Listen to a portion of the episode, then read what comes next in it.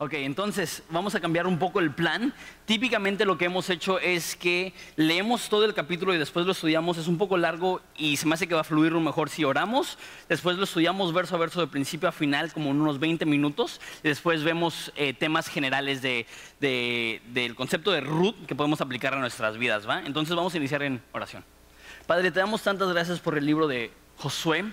Damos gracias que en un escrito tan antiguo, de miles de años, nos consuelas y nos recuerdas que hay espacio en tu casa para cualquier persona, que no hay ninguna persona aquí que ha pecado tan grave que sea descalificado. Y tampoco hay nadie aquí que ha pecado tan poquito que no te necesita. Y descansamos en esa verdad que, que tú puedes salvar a quien tú quieras salvar. Y te damos gracias por eso, Padre. Te pido que abras nuestros corazones para recibir esas palabras, Padre. Eh, sé que hay personas aquí que eso les va a caer como, como un balde de agua fría y sé que hay personas aquí que eso les va a refrescar como un vaso de agua fría. Entonces, Padre, te pido que podamos ser refrescados los que necesitamos ser refrescados y que podamos ser un poco alterados los que necesitamos despertarnos a la realidad que, que necesitamos de tu gracia. En nombre de Jesús, amén.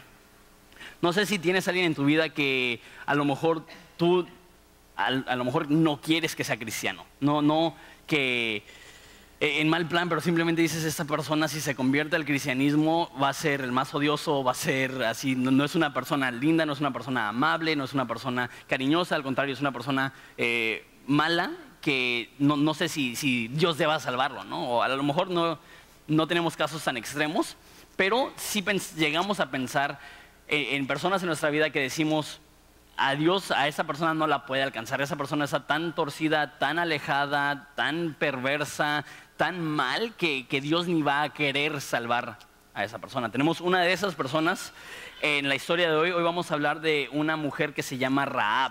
Y Raab es una prostituta. Y no solamente es una prostituta, vive en un pueblo pagano. Y muchos comentaristas creen que no solamente era una prostituta en general como las que tendríamos aquí o en cualquier ciudad, sino que en la antigüedad había lo que se conocían como prostitutas del templo, que la forma que los templos recaudaban fondos es que tenían prostitutas y la gente iba y pagaba a esas prostitutas para tener relaciones con, con ellas y así recaudaban fondos para su templo. Muy perverso, muy fea la situación y esa es la vida que vivía Raab. Entonces, de todas las personas que tú y yo podríamos pensar, e, esa no la puede alcanzar Dios, o mínimo esa persona jamás quisiera tener una relación con Dios. Vamos a ver la historia de cómo Dios la, alcanza. Estamos en Josué capítulo 2, versículo 1. Dice, Josué, hijo de Nun, envió desde Sittim a dos espías secretamente diciéndoles, andad, reconoced la tierra y Jericó. Y ellos fueron y entraron en casa de una ramera que se llamaba Raab y posaron ahí. Unas cuantas cosas que quiero decir. Uno, si estuviste la semana pasada, tú sabes que Dios le habló a Josué y les dijo que les iba a dar la tierra por heredad. Es más, no les dijo que les iba a dar, dijo, les he dado esta tierra, prometiéndoles, ya es tuya. El lugar donde toque la planta de tu pie será tuya. Prometiéndoles que toda la tierra de Canaán no iban a tener que preocuparse, que Dios les iba a ganar las batallas, que Dios iba a ganar la victoria. Ahora, es interesante que aunque Dios le habló a Josué y le dijo, la tierra ya es tuya, que Josué envía a espías. Lo que me demuestra esto es que el hecho que Dios le había prometido la victoria a Josué no significaba que Josué no necesitaba ser eh, diligente y sabio y hacer una estrategia militar. Al contrario, hay personas que creen que, ok, si tienes fe no necesitas hacer nada. Eso no es lo que dice la Biblia. La Biblia dice que la fe sin obras está muerta. Entonces él confía que Dios les va a dar la tierra, pero también envía a esos espías. Porque tener fe no significa que no necesitas ser diligente. Al contrario, cuanto más fe tengas, más esfuerzo tendrás. Y es interesante que eh, un ejemplo de eso es la vida de Raab en el Nuevo Testamento se habla de Raab como un ejemplo de la fe y dice que fue salva por sus obras. No es que las obras salvan, pero también dice que la fe se manifiesta a través de las obras. Entonces, esa mujer ejemplifica que no solamente se trata de creer en Dios, sino de estar activos y de ser diligentes en lo que nos corresponde a nosotros. Entonces, son enviados los espías a Jericó les hablo un poco acerca de Jericó. Jericó era una ciudad grande, era una ciudad fuerte que se conocía en la antigüedad porque tenía un muro inmenso que rodeaba toda la ciudad. La mayoría de ciudades grandes tenían esto. Y lo que hacían es que tenían una puerta donde se cerraba y nadie podría entrar y salir y en caso de, de, un ataque militar iban a estar muy bien protegidos. No solamente eso, sino que era una ciudad fuerte tan fuerte que muchos dirían, ¿por qué iniciar con Jericó? ¿Por qué no iniciar con un pueblo más pequeño y ya con más práctica y ya con más entrenamiento y ya con más experiencia, después ir a los pueblos más pesados, más difíciles? Pero Jericó estaba ubicado estratégicamente justo en medio de Canaán, entonces ya conquistando Jericó, puedes conquistar hacia el norte, conquistar hacia el sur, conquistar hacia el oeste, y es un lugar estratégico para conquistar. Ahora, eso es lo interesante. Envía a dos espías a Jericó y dice, y ellos fueron y entraron a la casa de una ramera que se llamaba Raab. Ah, pues, la mayoría de ustedes no necesitan que les explique qué es una ramera o a qué se dedica una ramera, pero esa es una prostituta y a muchas personas les ha incomodado eso, que espías del pueblo de Dios fueran a la casa de una prostituta. Y hay muchas personas, incluyendo uno de los comentaristas más conocidos que se llama Matthew Henry, que dice, es imposible que sea una prostituta. Probablemente era dueña de un mesón o dueña de como un hostal o algo así. Pero la palabra aquí que dice que era una ramera, se podía traducir que se estaba prostituyendo. O sea, ni siquiera está diciendo que antes era una ramera, está diciendo que ella seguía ejerciendo la profesión de prostitución. Entonces, la pregunta es, es muy grande. ¿Qué hacen los espías del pueblo de Dios en la casa de una prostituta? Y muchas personas han especulado diciendo, no, pues le acaba de decir Dios el capítulo anterior que siguieran el mandamiento y mira, ya se están guacareando desde el primer día entrando a casas donde no deberían de estar, juntándose con mujeres con las cuales no se deberían de juntar. Pero eh, la Biblia es muy franca y si hubiera pasado algo inmoral, yo creo que lo hubiera dicho, más después del capítulo 1 que habla tanto de la santidad y habla tanto de la rectitud. Y es más, en el próximo capítulo también va a hablar mucho de la santidad. Entonces, si esas personas hubieran hecho algo ilícito, el texto no los hubiera marcado como personas que estaban haciendo malas cosas. Entonces, ¿por qué? ¿Quién sabe? A lo mejor era estrategia. A lo mejor iban a ser más incógnitos entrando a una casa donde muchos hombres entraban y salían y ellos asumieron, pues, pues no, va a haber tanto problema, no vamos a resaltar tanto si nos quedamos en esta casa a lo mejor creían que ella tenía información que les podía ayudar. Es una, es una prostituta que tiene mucho contacto con muchas personas y a lo mejor la iban a interrogar para sacar información para poder atacar. A lo mejor lo más posible es un poco más adelante nos dice que su casa estaba en el muro. El muro era lo suficientemente grande para que dentro del muro hubieran casas. Y porque su casa estaba ahí, a lo mejor estaban planeando un lugar donde podrían atacar un, lugar donde el momento de la guerra podrían tener una aliada para que pudieran entrar por, por su casa para atacar el resto de la ciudad. A lo mejor simplemente no sabían dónde quedarse y es como cuando estás de viaje y, lo único que encuentras es un hotel de paso y dices, pues ni modo, quién sabe. Pero el caso es que no creo que haya pasado nada ilícito o inmoral, simplemente es, es extraño. Pero al mismo tiempo está muy padre porque... Eh, porque no podemos quitarle ni ponerle. Hay personas que dicen, esa, no puede ser una prostituta porque el, pueblo de Dios no podría estar quedándose en su casa. Y hay personas que dicen que probablemente pecaron, no es ni uno ni otro. Y lo que se me hace interesante y que tenemos que tomar nota y ver es que Dios permitió eso. ¿Por qué? Porque Dios va a salvar a Raab. Y me encanta que Dios se está preocupando por una mujer que tiene un trabajo pecaminoso que adora a dioses falsos, que no es parte del pueblo de Dios, que Dios muestre misericordia a Raab es algo extraordinario. Entonces, como dije al principio, vamos a ver la, toda la historia bastante rápido. Entonces, si me puedes acompañar en verso 2, dice, y fue dado aviso al rey de Jericó diciendo, he aquí que los que hombres de los hijos de Israel han venido aquí esta noche para espiar la tierra. Entonces el rey de Jericó envió a decir a Raab, saca a los hombres que han venido a ti y han entrado en tu casa, porque han venido para espiar toda la tierra. Entonces, ¿se enteran que hay espías? ¿Cómo se enteran? ¿Quién sabe? Y se enteran que los espías están en casa de Raab. ¿Cómo se enteran que los espías están en casa de Raab? Quién sabe, posiblemente alguien vio que hombres extraños entraron a su casa, que igual no debería de alarmarles mucho, es una prostituta, pero a fin de cuentas, quién sabe cómo eh, el rey de Jericó y el pueblo saben que hay espías y saben que están en la casa de Raab. ¿Qué van a hacer? Versículo 4. Pero la mujer había tomado los dos hombres y los había escondido y dijo, es verdad que unos hombres vinieron a mí, pero no supe de dónde eran. Y cuando se iba a cerrar la puerta, esta es la puerta de la ciudad, como les dije, era una, ciudad con un muro que lo rodeaba, entonces cerraban la puerta de noche para que nadie pudiera entrar y salir, más en tiempo de guerra. Entonces ella dice que ellos salieron antes de que se cerrara la puerta de la ciudad, siendo ya oscuro, esos hombres se salieron y no sé a dónde han ido, seguidlos a prisa y los alcanzarán.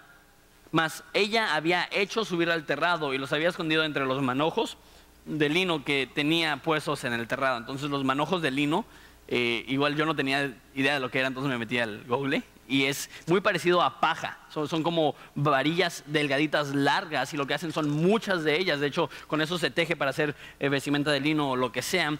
Y después de, las, de que las cosechas las tienes que dejar secar. Entonces lo más probable es que ella estaba dejando secar este lino en el techo y si lo puedes visualizar, de esta forma, es muy parecido a la paja. Entonces imagínate un montón de paja, ahí tienes donde esconderte. Se metieron adentro del lino y ahí se estaban escondiendo las personas. Y los hombres, versículo 7, fueron tras ellos por el camino de Jordán hasta los vados y la puerta fue cerrada después de que salieron. Ok, esa es la, pregunta. Eh, que, todos me hacen cuando hemos hablado de esto. ¿Es justificable mentir? Porque eso es lo que está haciendo. Les dijo, sí vinieron unas personas, pero ya se fueron. Y si te vas rápido, igual los encuentras. ¿no? Es, colmilluda la, la Yo creo que son los gajes del oficio, ¿no? Es una persona bien pilas y dijo, no, les voy a decir que ya se fueron, que se apuren porque acaban de salir y salen. Y ella sabe que los escondió. Y la pregunta es, ¿Es justificable mentir cuando hay consecuencias tan grandes? Mucha gente me ha preguntado en base a esta historia, si tienes a judíos que estás escondiendo y llegan los nazis y te preguntan si tienes judíos, ¿qué les vas a decir? ¿La verdad o les vas a decir que no tienes nada? Y, y mucha gente me hace esta pregunta, ¿puedes mentir cuando si no mientes, gente va a salir lastimada. Ya te digo eso. No creo que ninguna de las personas que están aquí van a tener judíos en su casa y le van a llegar nazis y les van a hacer esa pregunta. O espías en su casa. Entonces, para ti y para mí, el, principio no es, puedes mentir de vez en cuando si, si va a ayudar a que las cosas se salgan mejor. Ese no es el principio. Porque aquí es una cuestión de vida o muerte. Y te recuerdo, esta no es una super santa. Esta es una prostituta que según la palabra que usó, es una persona que seguía ejerciendo su profesión. Entonces no creo que Raab es el ejemplo a seguir en cuanto a moralidad y virtud ahorita. Vamos a ver que la Biblia le exalta por tener fe y estar dispuesta a arriesgar su vida. Yo creo que eso es el ejemplo a seguir. No creo que debemos de, aprender de eso, pues miente de vez en cuando, no es el fin del mundo, no, no, es lo que estamos aprendiendo aquí. Más bien, debemos de estar admirados que esta mujer estaba dispuesta a arriesgar su vida para proteger a estos espías. Está dispuesta a darlo todo para salvar esas, a esos espías. ¿Por qué? Mira, versículo 8. Antes de que ellos se durmiesen, ella subió al terrado y les dijo, sé que Jehová os ha dado esta tierra porque el temor de vosotros ha caído sobre nosotros y todos los moradores del país han desmayado por causa de ustedes. Entonces esas hubieran sido buenas noticias para los espías. Están intentando ver cómo pueden atacar. Y Israel, les recuerdo, habían estado vagando en el desierto por 40 años, ya habían ganado dos guerras, pero no era un ejército bien entrenado no era un pueblo muy fuerte, pero aquí vemos que un pueblo tan grande y fuerte y armado como Jericó dice que no, perdón, que este que el temor había caído y que todos los moradores del país se estaban desmayando del temor. Me imagino a los espías como, ¿no? ya los tenemos donde los queremos, porque una vez que una persona más en la guerra entra en temor, entra en cobardía, ya, tienes la pelea ganada. Entonces, tiene buenas noticias, pero escucha lo que dice Rab, eso, eso es muy, muy asombroso. Dice, porque hemos oído que Jehová hizo secar las aguas del mar rojo delante de vosotros cuando salieron de Egipto y lo, y lo que han hecho a los dos reyes de los amorreos que estaban al lado del Jordán, a Seón y a Og, los cuales habéis destruido. Oyendo esto, ha desmayado nuestro corazón y no ha quedado, ni ha quedado más aliento en nombre alguno por causa de vosotros. ¿Por qué? Porque Jehová vuestro Dios es Dios arriba en los cielos y abajo en la tierra. Qué, qué frase tan impresionante y me encanta esto. Que no está diciendo les tenemos miedo a ustedes porque son numerosos, aunque eran numerosos. No está diciendo les tenemos miedo a ustedes porque son grandes guerreros, porque la verdad es que no eran grandes guerreros. Tenían miedo porque habían escuchado qué? que Dios había secado el mar rojo porque Dios le había ganado, le había dado la victoria a ellos contra los amorreos en dos ocasiones y eso es lo que les llena de temor y me encanta porque si lees el Antiguo Testamento, esa es la razón que Dios hace lo que hace. Dios no hace lo que hace para que la gente se impresione, wow, qué fuerte es Israel. Dios hace lo que hace porque la gente quiera que diga, wow, qué fuerte es Dios. Y esas personas tienen pavor, están más que mortificados, están desmayándose porque saben que este pueblo está respaldado por Dios. Y eso me hace pensar en tu vida y en mi vida. Que nosotros muchas veces intentamos encontrar en nosotros lo que es valioso y encontrar en nosotros lo que vale la pena y encontrar en nosotros lo que pueda apantallar y impresionar. Y no se trata de eso. Se trata de saber que el cristiano cuenta con el respaldo divino y saber que eso es suficiente, que si Dios con nosotros, ¿quién contra nosotros? Y les dice eso, que, que todos están muertos de miedo porque entienden que Dios es Dios arriba en los cielos y Dios es Dios abajo en la tierra. Y ella entiende eso. Y la razón que ella está cuidando de estos espías es porque ella entiende, ellos vienen de parte de Dios. Versículo 12. Os ruego pues ahora que me juren por Jehová que como os he hecho misericordia con ustedes, así la harán ustedes a la casa de mi padre y de la, cual me, de, de lo cual me darán una señal segura y salvarán la vida de mi padre, de mi madre, de mis hermanos, de mis hermanas y a todo lo que es suyo, que le libraréis de la muerte, eh, nuestras vidas de la muerte. Me encanta. No solamente es una mujer que quiere salvar su propia vida, es una persona que está solamente salvando su propio pellejo, porque uno pensaría, no, pues es una prostituta, a ella qué le importa a su familia, ¿no? Pero lo primero que ella piensa es, yo le salvé la vida a ustedes, por favor, salven mi vida y la vida de mi papá, la vida de mi mamá, la vida de mis hermanos. Que una vez más, no, no podemos eh, exaltar el hecho que ella mintió y no podemos exaltar su, su, profesión, pero sí tenemos que exaltar su humildad. Sí podemos exaltar su fe, decir que ella entiende que puede recibir misericordia de parte de Dios. Que antes de que Dios juzga, Dios muestra gracia. Que antes de que Dios entra a la guerra, Dios muestra misericordia. Y, hacen un pacto, el pacto es en versículo 14, dice, ellos le respondieron, nuestra vida responderá por la vuestra, si no denunciaréis este asunto nuestro, cuando Jehová nos haya dado la tierra, nosotros haremos contigo misericordia y verdad.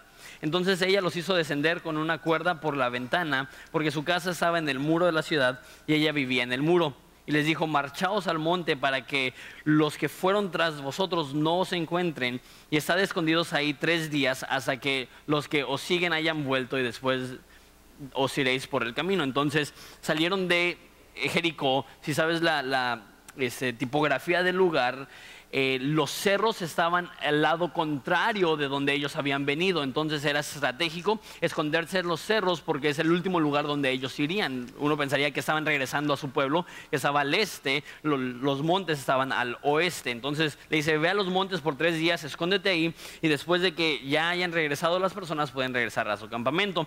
Y ellos le dijeron, versículo 17, nosotros quedaremos libres de ese juramento con el que nos has juramentado. He aquí, cuando nosotros estemos en la tierra, tú atarás este cordón de grana, grana es rojo, eh, a la ventana por la cual nos descolgaste y reunirás en tu casa a tu padre y a tu madre y a tus hermanos y a toda, a toda la familia de tu padre.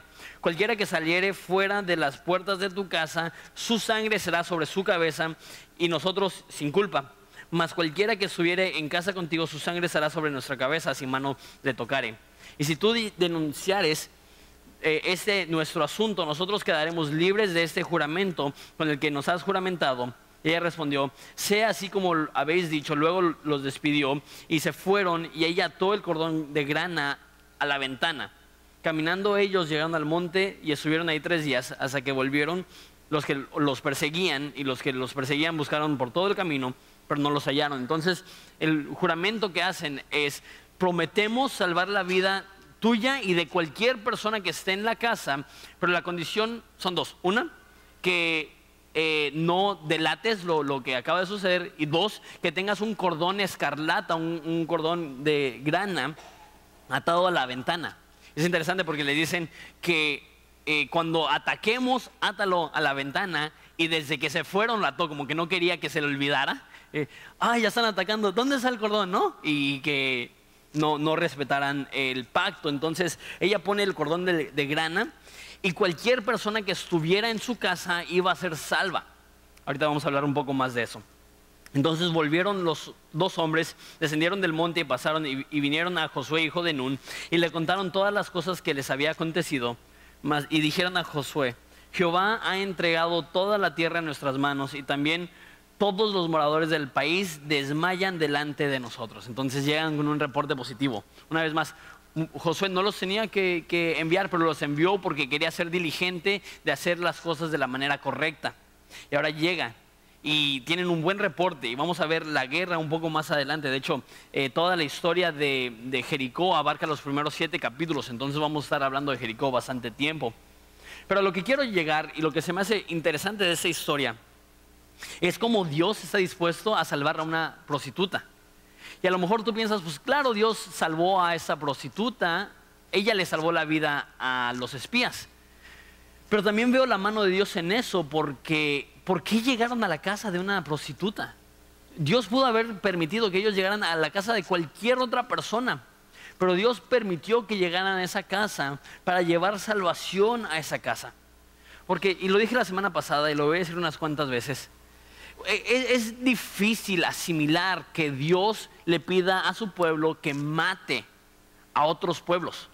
Es, difícil comprender cómo Dios puede decirle, y lo vamos a ver, que le va a decir, mata no solamente a los hombres, sino a las mujeres, a los niños y a los ancianos y a todos los animales. Y tú dices, pero, pero ¿por qué? Eh, ¿Puede un Dios bueno matar a todo un pueblo?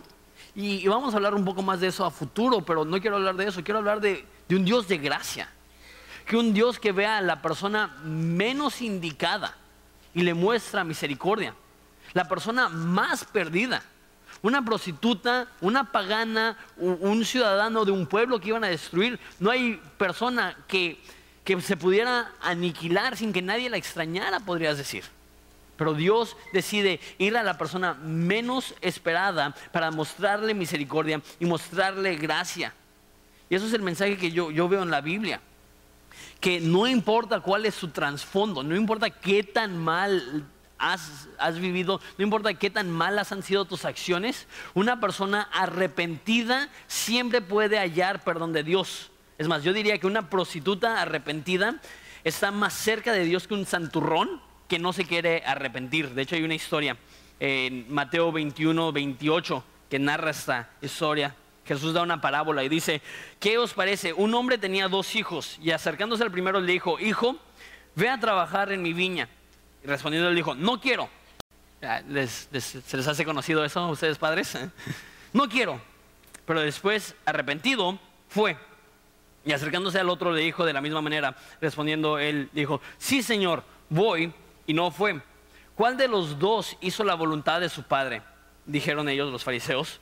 El primero, Jesús le dijo, de cierto, de cierto os digo, que los publicanos y las rameras van delante de ustedes al reino de Dios porque vino a ustedes la voz de Juan en el camino de, perdón, vino vosotros Juan en camino de justicia y no le creyeron. Pero los publicanos y las rameras les creyeron y a ustedes viendo eso no se arrepintieron después para creerle. Qué grueso. Están esas personas, estos fariseos, esas personas religiosas. Y ellos se creen más santos que las demás personas. Y Jesús les hace una pregunta. Si tienes dos hijos y a un hijo le dices, ve y limpia tu cuarto, ¿no?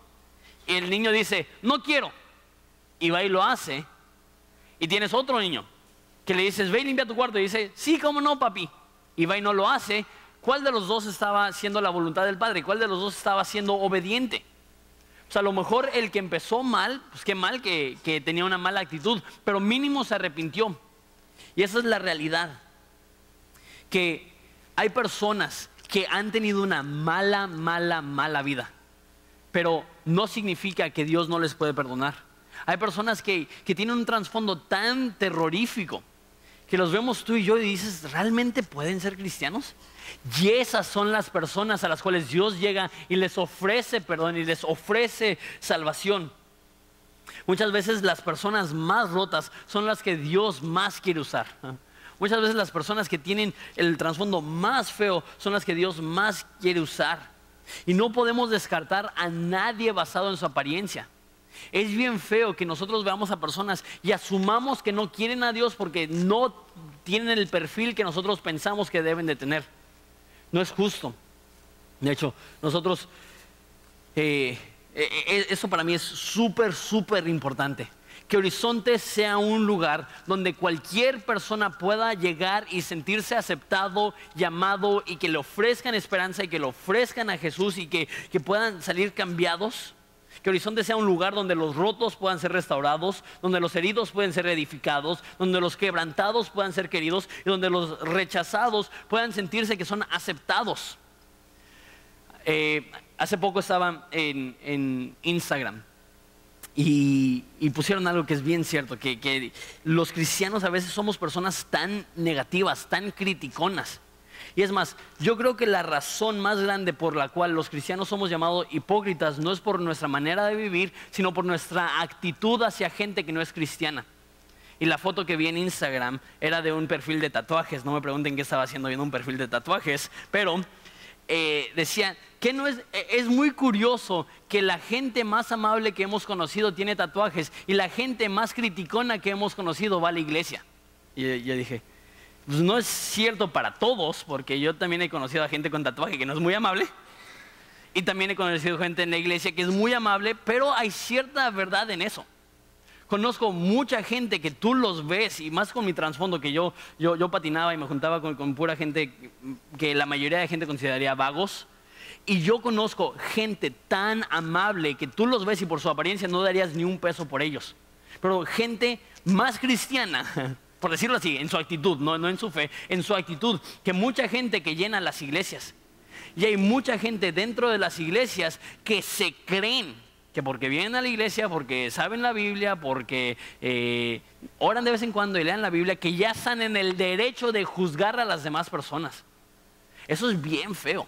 Los cristianos deberíamos de ser los últimos en juzgar, porque nosotros sabemos lo malo que somos. Porque sí la gente ve la apariencia, pero nosotros que conocemos la Biblia sabemos que hay mucho más pecado que el que se comete con el cuerpo. Que hay pecados en el corazón, que hay pecados en nuestra mente, que hay pecados en nuestra conciencia, que pecamos a cada rato.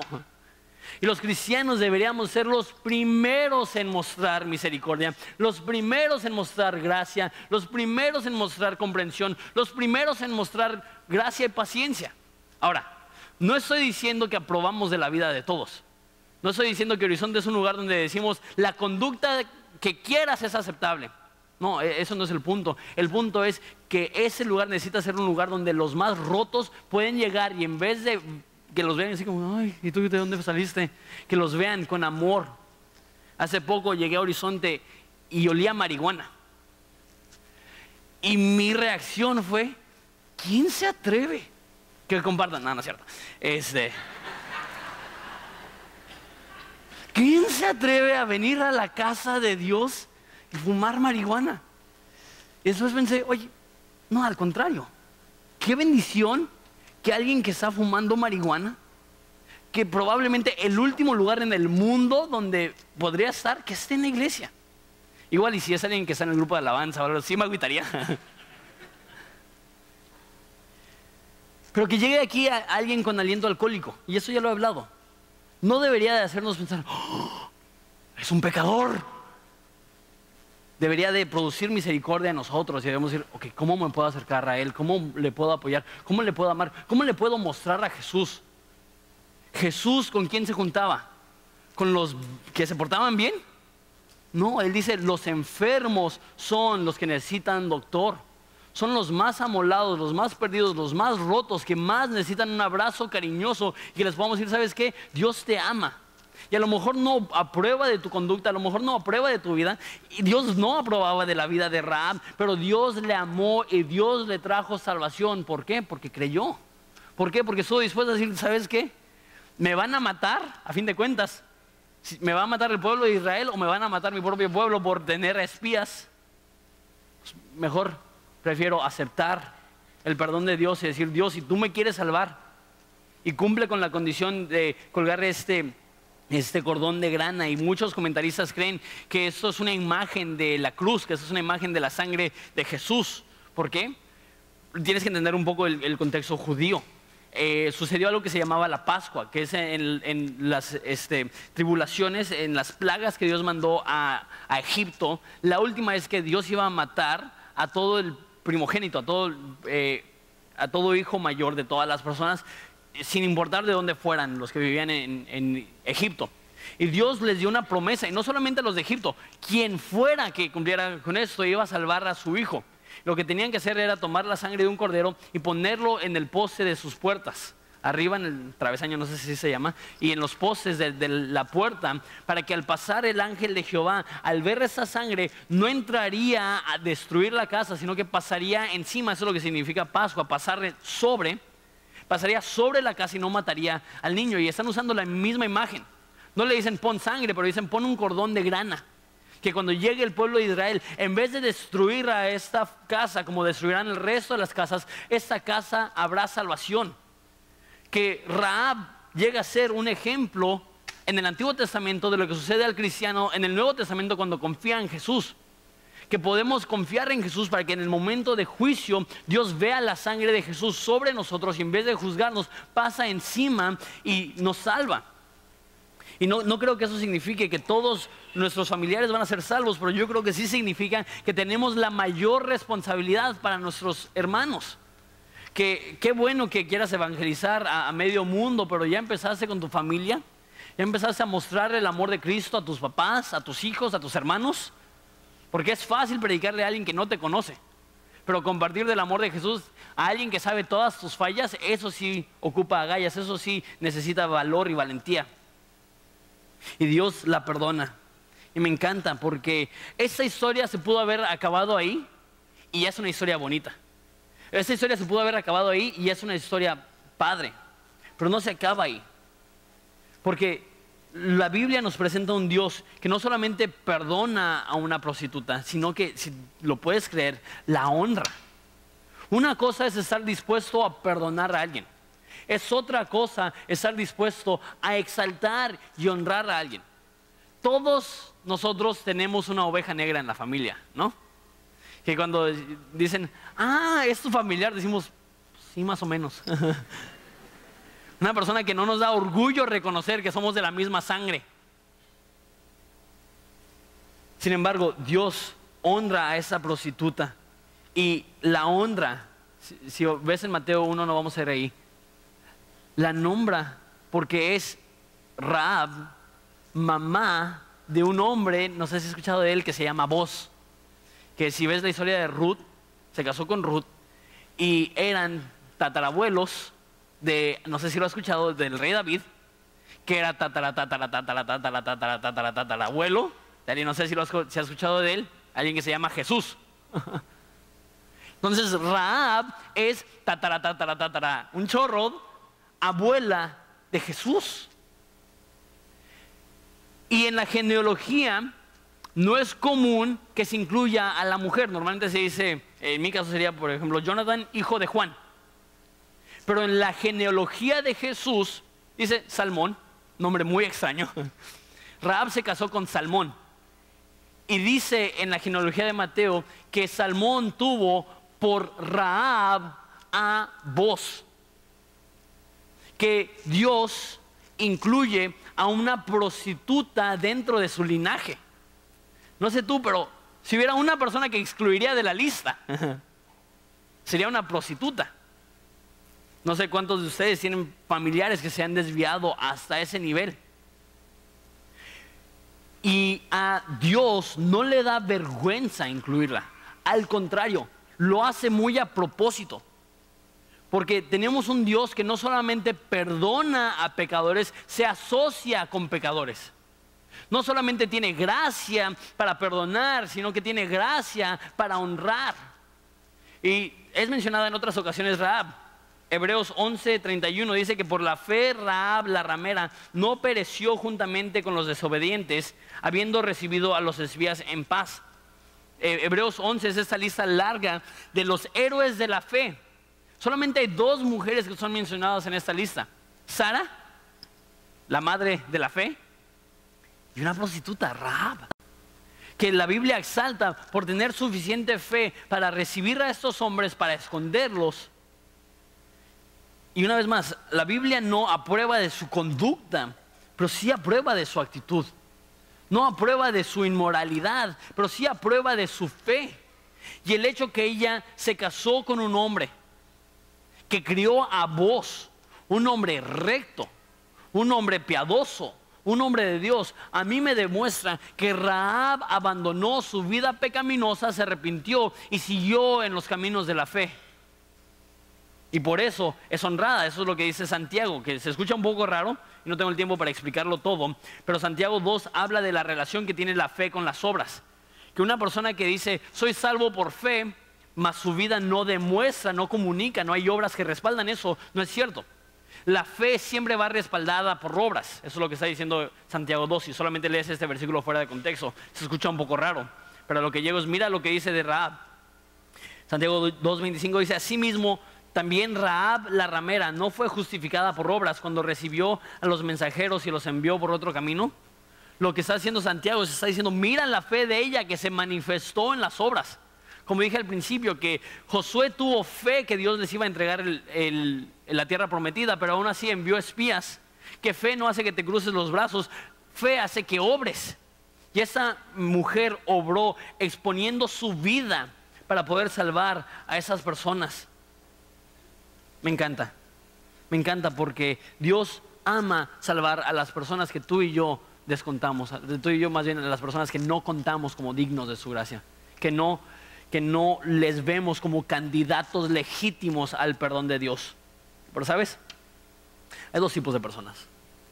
Hay aquellas personas que reconocen que necesitan, que llegan con las manos vacías. Dice la Biblia, bienaventurados los pobres en espíritu, porque de ellos es el reino de los cielos. La palabra pobre ahí literalmente significa un, un mendigo, alguien que está mendigando en las calles, que está pidiendo misericordia. Está diciendo, bienaventurados los que mendigan espiritualmente. Están diciendo, Dios, vengo con las manos vacías, lléname.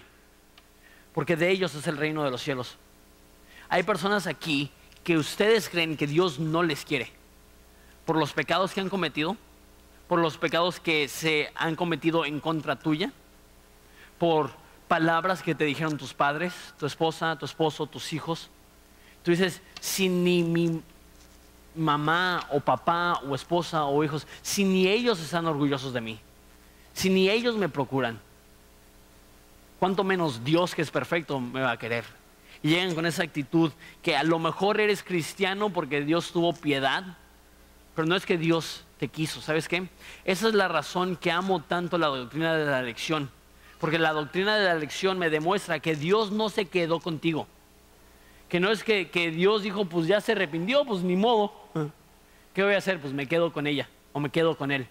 La doctrina de la elección me demuestra que Dios desde antes de la fundación del mundo dijo, yo lo quiero a Él, yo la quiero a Él, yo quiero que Él o ella sea parte de mi familia. ¿Sabes qué? Dios no se avergüenza de ti. A lo mejor tu familia, tus amigos se avergüenzan de ti. A lo mejor tienes un trasfondo tan horrible que te da vergüenza que se enteren de lo que hiciste. ¿Sabes qué? No es el caso con Dios. Dios está dispuesto a perdonar aún las personas más manchadas, más rotas, más afectadas.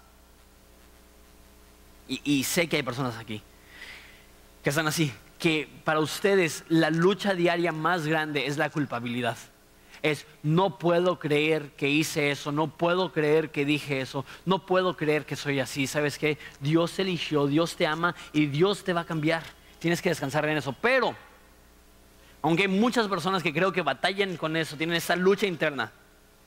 Yo creo que en la iglesia tenemos que hablar también de la contraparte, porque es muy común de personas que dicen, pues yo no soy tan malo.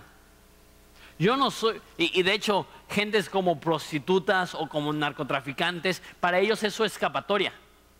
Dicen, mínimo no soy prostituta o narcotraficante o Hitler, ¿no? Si ya, si ya de plano estás bien mal, pero quieres compararte a alguien para hacerte sentir bien, mínimo no soy Hitler, ¿no?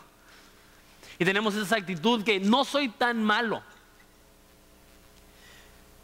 Es peligroso ser buena persona.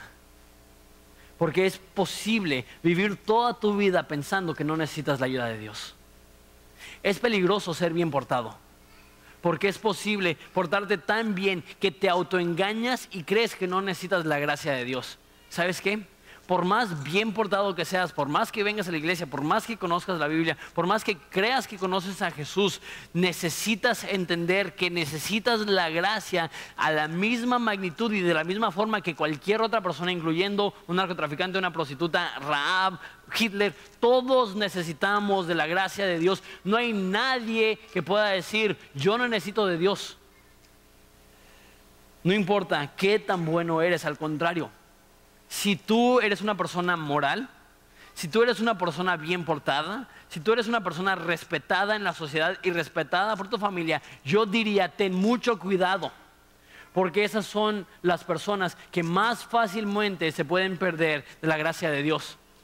Eh, Carlos Spurgeon dijo que el camino al infierno está pavimentado de buenas intenciones. que la mayoría de la gente que se va al infierno no se va al infierno por rebeldes, se van al infierno por buenos y creen que no necesitan a Dios. Les dijo C.S. Lewis que una prostituta no corre el peligro de encontrar su vida tan satisfactoria que no busca a Dios. Un religioso sí. Un religioso puede estar tan a gusto que se olvida de Dios y intercambia una relación legítima con Dios por la actividad religiosa. No estoy diciendo que porque es peligroso ser bueno, que seas malo. Lo que estoy diciendo es, si tú eres una buena persona, es más fácil que tú vivas tu vida sin darte cuenta que estás desesperadamente necesitado de la gracia de Dios. Y considerando que les estoy hablando de una iglesia, asumo que hay muchos aquí que caemos no en la categoría de la prostituta que creemos que Dios no nos ama, sino en la categoría del religioso que creímos que ya nos ganamos el amor de Dios. Eso es más peligroso. Todos necesitamos darnos cuenta que es por gracia, que como Raab necesitamos confiar en Jesús, que, que Raab es nuestro ejemplo, pero que nosotros no somos mejores que Raab. Nosotros no somos mejores que una prostituta. Que tú y yo llegamos con las manos vacías diciéndole a Jesús, Jesús, te necesito. Que esta sea la realidad de tu corazón. Que eso sea la realidad que tú crees. Que no hay nada en ti que hizo que te ganaras la salvación. Que te ganaras el amor de Dios. Dios no te ama por lo que haces. Dios te ama porque Él te eligió aún a pesar de todo lo que haces, bueno o malo. Podemos descansar en eso. Y yo creo que eso lo cambia todo. Yo creo que la razón que hay tanta gente dentro de iglesias cristianas, y entiendo, hay gente aquí que está cambiando Ensenada para bien. Hay gente aquí que respeto tanto porque no solamente son cristianos dentro de las cuatro paredes de Horizonte, sino que son cristianos en tu trabajo, en tu escuela, con tu familia, y les respeto y les admiro un chorronal. Pero también hay personas dentro de esta iglesia que aquí se creen y salen y ese mismo orgullo hace que tengan una mala reputación la iglesia cristiana y hace que tenga una mala reputación Dios. ¿Por qué? Como dije hace un segundo, la gente no nos llama hipócritas porque somos mal portados, la gente nos llama hipócritas por creernos mejor que las demás personas. Que aprendamos de Jesús, que Él se humilló. Y cuando Él ve a un pecador, ¿qué es lo que dice? Qué bueno que no soy tan malo como tú. No, ¿qué es lo que dice? Como le dijo a Saqueo, hoy ha llegado salvación a esta casa que esa sea nuestra actitud, no aprobar de las barbaridades que se hacen hoy en día, pero no creernos mejor porque el orgullo es igual de bárbaro. no aprobar de los pecados que practican nuestros familiares y amigos, pero no creernos mejor porque el orgullo es igual de malo. Que podamos ser humildes y decir, nosotros, al igual que cualquier persona, y Raab es el ejemplo perfecto de esto, necesitamos desesperadamente la gracia de Dios. ¿Les parece si nos ponemos de pie? Y oramos.